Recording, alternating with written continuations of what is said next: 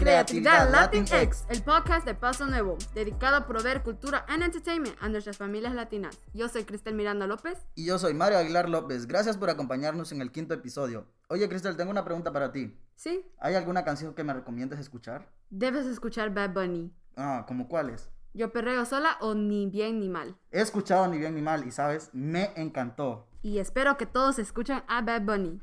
Pero ya, regresando al tema. Ambos somos participantes en Paso Nuevo, el programa del Teatro Gala en Washington, D.C., en el cual jóvenes de diferentes comunidades se divierten, se expresan abiertamente, comparten sus experiencias y crean una comunidad. Este podcast fue grabado entre los meses de marzo a julio de 2020, durante el periodo de cuarentena por la pandemia global de COVID-19. En el episodio de hoy tenemos a Mateo Alcalá como invitado y más adelante una escena de El violinista maldito. Bienvenidos. Mateo, cuéntanos de tu segmento.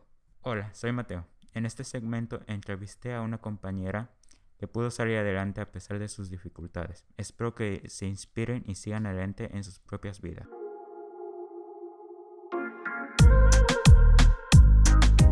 Hola, Ana. Gracias por platicar conmigo hoy. Empecemos desde el principio. Cuéntanos cómo llegaste a DC. Bueno, yo vine acá hace siete años cuando vine, pues no conocía a mi familia. Entonces aquí vine a conocer a mi mamá y empecé la escuela al grado 8, a nomás venir. Ok, so vine acá y conocí a mi mamá, ¿no? ella me dejó en El Salvador cuando tenía 11 meses. Empecé aquí la escuela a los 13 años solo hice cuatro meses del, grado 8 y luego empecé la high school sin saber nada de inglés. Me tocaba tener un diccionario conmigo cada vez que, quería decir algo, porque no, no, sabía qué estaba pasando eh, cuando todos los demás estaban hablando y yo como que no, no sé qué está pasando acá. Y fue muy difícil, la verdad, porque imagínate, vienes tú a un lugar donde no conoces a nadie, y es un idioma diferente, entonces no, no podía comunicarme con nadie, no sabía qué estaba pasando hasta que encontré otras personas que también estaban pasando por la misma situación que yo cuando fui a la ¿Cómo era su vida en El Salvador? En El Salvador, bueno, allá iba a la escuela, vivía con mi abuelita nada más, solo éramos nosotras dos, porque mi hermano se vino para Estados Unidos igual un año antes que yo. Entonces solo éramos nosotras dos viviendo en El Salvador.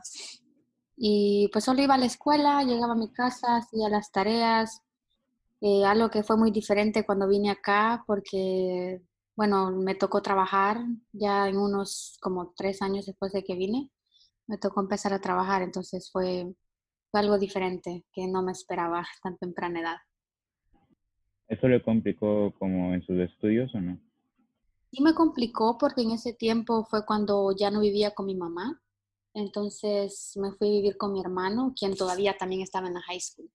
Entonces solo éramos nosotros dos y pues nos tocaba trabajar para ir saliendo adelante y para comprar comida y cosas así. Entonces estaba trabajando tres días, tres o cuatro días a la semana. Los, los domingos trabajaba todo el día de empezar la mañana a las 10 de la mañana, al salir como a las 10 de la noche, algo así todo el día, y luego me tocaba ir a la escuela el lunes. Entonces yo ya ni me quería levantar en las mañanas, porque ya, ya sentía que, que estaba muy cansada. Y sí me dificultó un poco y fue cuando mis grados empezaron a bajar. ¿La escuela le ayudó en eso cuando veo que algo estaba cambiando? Ah, no, la verdad no creo que se dieron cuenta que estaba pasando algo, porque sí, cuando mis grados iban bajando, pues yo trataba de recuperarlos, entonces no era como que en verdad bajaron bastante, sino que yo trataba de salir adelante aún cuando siempre estaba trabajando.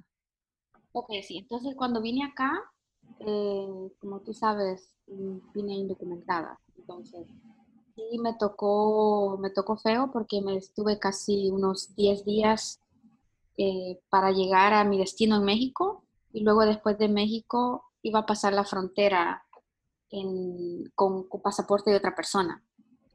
Entonces ahí cuando ya estábamos en la frontera, pues se dieron cuenta, ¿no? Las personas que chequeaban todo y ya vieron que no, que yo no, no era la misma persona del pasaporte lo que pasó ahí es que me dijeron que, que, lo sentía mucho, pero que me tenían que regresar a mi país. Y yo con 13 años lo que les dije fue que yo no regresaba a El Salvador, que yo venía aquí para ver a mi mamá y que me venía para Estados Unidos. Y entonces casi, casi me mandan de nuevo, pero al final lo que hicieron fue ponerme en una casa hogar. Entonces me tocó estar en Texas por un mes, en una casa donde tenían muchas niñas de mi edad igual, 13, otras 15 años, que ya habían pasado mucho tiempo ahí. Habían algunas que tenían un año, otras dos años, tratando de ver cómo iba su caso. Y pues yo en un mes llegó mi mamá a visitarme allá y ahí fue donde la conocí a ella por primera vez, porque solo la había visto en fotos, no, no sabía quién era, Y sí, ya luego me fue a visitar y al final, después de un mes, ya dijeron que todo estaba listo y fue cuando ya vine acá a DC. Fue cuando pues la conocí a ella y a mi papá, ya lo había visto de ocho años cuando él fue a El Salvador, pero también vine a convivir con ellos dos acá hasta mis 13 años. Mi hermano me contó que sueltó una beca. Oh, sí. Entonces, lo que pasó con esa beca fue, bueno, yo al principio tenía, estaba en una competencia de una beca. creo que Andrés también estuvo en esa beca. eran tres, tres, tres entrevistas o tres cosas que teníamos que pasar para ver si calificábamos o no. Pues yo llegué hasta la tercera etapa ya al final pues me dijeron que no, que no calificaban, ya solo habíamos, parece que 10 personas y de esas 10 personas solo iban a ser 3 las que iban a calificar. Bueno, me dijeron que no, yo estaba bien triste por lo mismo que pues era mi oportunidad de ir al college, ¿no? Y entonces pues después un amigo me comentó de otra scholarship y pues yo le digo, bueno, no sabía de esto, fui a hablar con la counselor, que en ese momento era, ay, se me olvidó su nombre, creo que todavía está ahí en Bell. Pues fui a hablar con ella que, me, pues, que si me podía mm, hacer el favor de, agregarme al scholarship, ser uno de los participantes. Y pues yo sin saber nada, ¿no? Empecé a, empecé a, estar en la competencia. Igual eran tres pasos los que teníamos que hacer. El primero era, ¿qué era el primero? déjame ver si me acuerdo. Oh, el primero era escribir un, un essay para, para, ver qué tal, qué, qué, qué, cuál era tu historia, ¿no? Entonces yo dije mi historia de cuando vine acá de, El Salvador y no sabía nada de inglés. Y pues aún así sin saber inglés, pues yo iba avanzando y iba muy bien en mis notas y pues la gente se admiraba, ¿no? Que como alguien que no, no sabe el idioma puede salir adelante con unos grados tan buenos.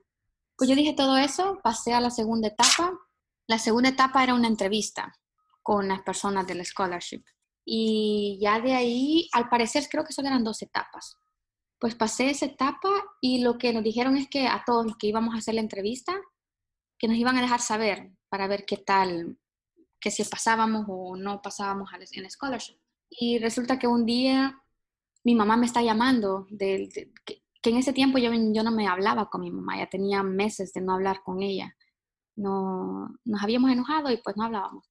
Entonces mi mamá le llamó a mi papá preguntándole si yo iba a ir a la escuela un día. Y yo le dije, sí, sí voy a ir a la escuela, ¿por qué? Y bueno, yo en ese día exactamente no quería ir a la escuela, estaba muy cansada.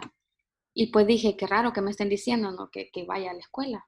Bueno, fui y ya en mi último periodo del, del, del, del día, que era física, no, no física, ya, física, que en physics, que es de ciencia, ¿no? Y entonces ya me dice el profesor que lo llamaron, ¿no? De la, de la oficina y le dicen que, que, Ana López que por favor se reporte a la, a la librería porque te necesitan hablar con ella. Y yo tan, yo me sentía bien como nerviosa porque dije, ¿qué hice? Yo nunca, nunca he ido a la oficina, nunca me han llamado por algo así, eh, ¿qué habré hecho malo, no? Y ya cuando voy viendo, bueno, le digo a mi profesor, ok, le digo, ¿hice algo malo? me dice, no, no, solo ven, quieren hablar contigo. Bueno, llego ahí y estaban, toda estaba la, la directora, todos los counselors y algunos maestros estaban ahí reunidos y yo me quedé, qué raro, ¿qué es esto? Y luego veo que otra compañera que también estaba en el programa del scholarship, que había hecho la entrevista también, y va llegando. Y yo le digo, ella se llama Lauren, y le digo, ¿qué está pasando? Le digo yo, ¿por qué, ¿por qué nos están llamando acá?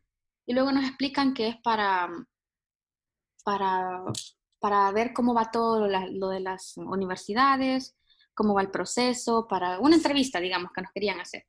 Y ya en unos momentos veo que todos se quedan viendo para el frente de la librería. Y resulta que va entrando el, la mascota de George Washington, que es George. Bueno, no es la mascota, pero lo usan como un disfraz. Se va entrando y, va entrando el, el, presidente de George Washington. Y atrás de ellos veo a mi mamá, veo a mi hermano y veo a mi papá. Y yo me quedo, ¿qué está pasando? Y igual para mi otra compañera, igual iba su familia. Y entonces yo cuando vi a mi mamá, pues me puse sentimental y me puse a llorar, porque no, como te digo, no hablaba con ella. Entonces fue un momento bien, bien bonito. Y cuando damos cuenta, nos van diciendo que, que es que habíamos ganado el scholarship. Entonces nos quedamos nosotros y pues empezamos a llorar porque es un full ride, entonces no, no tenemos que pagar nada. Y, y bien sorprendidos porque nunca nos dijeron que nos iban a, you know, era una sorpresa, nunca nos dijeron, oh, esto va a pasar, así te vamos a llegar a sorprender a la escuela. Y nada de eso, y pues fue un, bonito, un lindo día, la verdad. Muy emocionante ver a toda mi familia ahí reunida y, y, y a los de George Washington también felicitándonos a todos. Y así fue como, ahora ya voy a entrar a mi último año ahí en la escuela. Muy bonito. Atendió desde una de las mejores universidades, ¿verdad? Sí, sí, George Washington es una de las mejores. Está en competencia con, con ah, Georgetown, que está acá también en DC. Sí, la verdad que todo, todas las personas, toda mi familia en El Salvador admiradas también, porque yo soy la primera en mi, en mi familia en ir a la universidad. Entonces mi mamá no terminó la high school, mi papá no terminó la high school, eh, mi hermano mayor, que es un año mayor que yo, pues se graduó de la high school, pero no quiso ir a la universidad. Entonces yo desde que vine a El Salvador tenía esa mentalidad, que yo quería cambiar el ciclo de mi familia, quería algo diferente, quería que, que pues las personas que están más pequeñas que yo me tomaran como un model, you que para que, que, me, que sigan los mismos pasos, que vean que no es solo la high school, no es solo trabajar cuando vienes acá a Estados Unidos, sino que también prepárate para que en un futuro puedas tener un trabajo mejor y, y, cambiar, ¿no? Cómo va la familia. Este, y entonces todos, toda mi familia bien admirada, felicitándome que, que wow, que Ana está en una de las mejores universidades. Entonces esa era mi meta cuando, cuando yo vine acá a Estados Unidos, pero nunca me imaginé poderla lograr así, eh, porque al momento, como te digo, no, no estoy pagando nada, entonces estoy yendo a la universidad de gratis y estar en una universidad tan, tan buena y tan cara, porque la verdad solo el tuition, que es lo que se paga por clases, vale más de 70 mil al año. Más, eh, más la vivienda, que también me la pagan, son como 20 mil por año. También me dan para los libros, que son 600, 600 dólares cada semestre son 1.200 cada año para los libros, cosas así. Y también me dan 2.300 cada semestre para la comida. Entonces me pagan todo, todo, todo. Yo no tengo que gastar nada ahí en la universidad. Y de verdad estoy muy agradecida con ellos por la oportunidad que me están dando. Mm, con su experiencia, ¿qué les diría a los jóvenes de hoy en día? Que nunca se den por vencidos porque muchas personas que vienen acá indocumentadas piensan que, bueno, vienen a Estados Unidos para hacer dinero, nomás vienen acá, lo único que piensan es en trabajar y que la verdad hay muchas más opciones para ellos, no solo es trabajo, trabajo y trabajo. El, para los que están en la high school, lo que les digo es que sigan adelante, que mejoren sus notas, que traten de ir bien en la escuela, porque hay muchas oportunidades de, de, de becas que por lo menos algunas personas ni siquiera saben, como yo te digo, yo no sabía de esa beca y ahí fue un amigo que me comentó sobre ella y yo dije, bueno, voy a tratar a ver qué pasa. Eh, sí, muchas veces te van a decir que no, como me pasó a mí, la primera scholarship, yo estaba tan contenta, eh, éramos más de 100 personas y de esas 100 personas pude llegar hasta el final, que éramos 10 de la tercera etapa, pero cuando voy nos mandaron un email, un email a todos con una letter que decía si pasábamos o no pasábamos. Y al final pues me dijeron que no. Cuando yo estaba leyendo ahí decía, lo sentimos mucho, pero eh, no calificas y bla, bla, bla. ¿no? Entonces sí, van a haber muchas cosas que te van a decir, ya no sigas adelante. pero nunca te des por vencido porque vienen cosas mejores y es lo que yo le digo a Andrés, que pues muchas personas te van a decir que no y no y no, pero tú sigue, tú sigue adelante y luego cosas mejores van a pasar y eso fue lo que me pasó a mí. Felicidades Ana por todos tus logros. Te deseamos de éxito este último año. Muchas gracias por escuchar. Paso Nuevo es el programa bilingüe para jóvenes del Teatro Gala en Washington, D.C. El programa y este podcast están patrocinados por Congressional Sports for Charity, Crimson Bridge Foundation, Crimson Bridge Group, Events DC, IMF Gives, Inter American Development Bank, Mayor's Office of Latino Affairs, NBC Universal, PEPCO, United Way of National Capital Area, Learn 24, Wells Fargo, DC Commission of Arts and Humanities. Gracias por seguir con nosotros. El día de hoy tenemos el quinto episodio de El violinista maldito. Esta obra fue escrita para el escenario, pero debido a la pandemia fue grabada por Zoom por los actores de Paso Nuevo. Espero y lo disfruten. Escena 5. Se invierte todo. Y así empieza la vida como músico para Leónidas, recibiendo desde ese día una canción todas las noches. Después de dos semanas con 16 canciones en su repertorio, decide salir a la calle y no pasaron 30 minutos de haber estado tocando el violín cuando el director de una orquesta muy famosa se acercó a hablar con él. Wow, qué talento tienes. Gracias. ¿Cuál es tu nombre? Mi nombre es Leonidas. Estoy muy interesado en tu talento. En verdad estoy muy asombrado con lo que puedes hacer con el violín. Gracias. Joder, gracias a Dios decidiste ayudarme. Ups, eso ni en mi mente suena bien, pero igual gracias por ayudarme. Yo soy Francisco Cellini y soy el director de la Orquesta Sinfonía, una de las más importantes del país. ¿En serio? ¿Eres el director? Sí, estoy muy interesado que toques para mí en mi orquesta. ¿Te gustaría? Por supuesto que sí. Está bien, deja de estar pidiendo dinero en la calle y sígueme. Está bien. El plan de Leónidas había funcionado. Esperar a que alguien se fijara en su talento. Pero había algo que lo motivaba a alcanzar lo que lo impulsó a sellar su pacto. Un sentimiento muy fuerte y del cual no podía escaparse ni dejar de pensar. Andrea, el amor de su vida, lo único que tenía, lo que le daba sentido a toda su existencia. Así que el joven decide ir a recuperarla y no dejarla sola nunca más. El elenco de esta escena incluye a César Fuentes, Mario López, Averdi Ramírez y Josué Ibarra.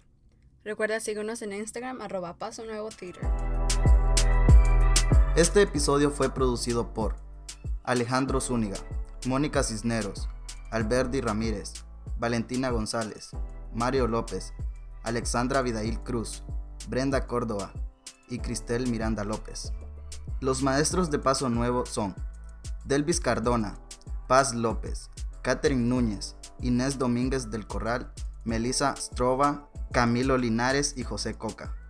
La directora del programa es Guadalupe Campos. Creatividad Latinx es producido en el Teatro Gala en Washington, D.C.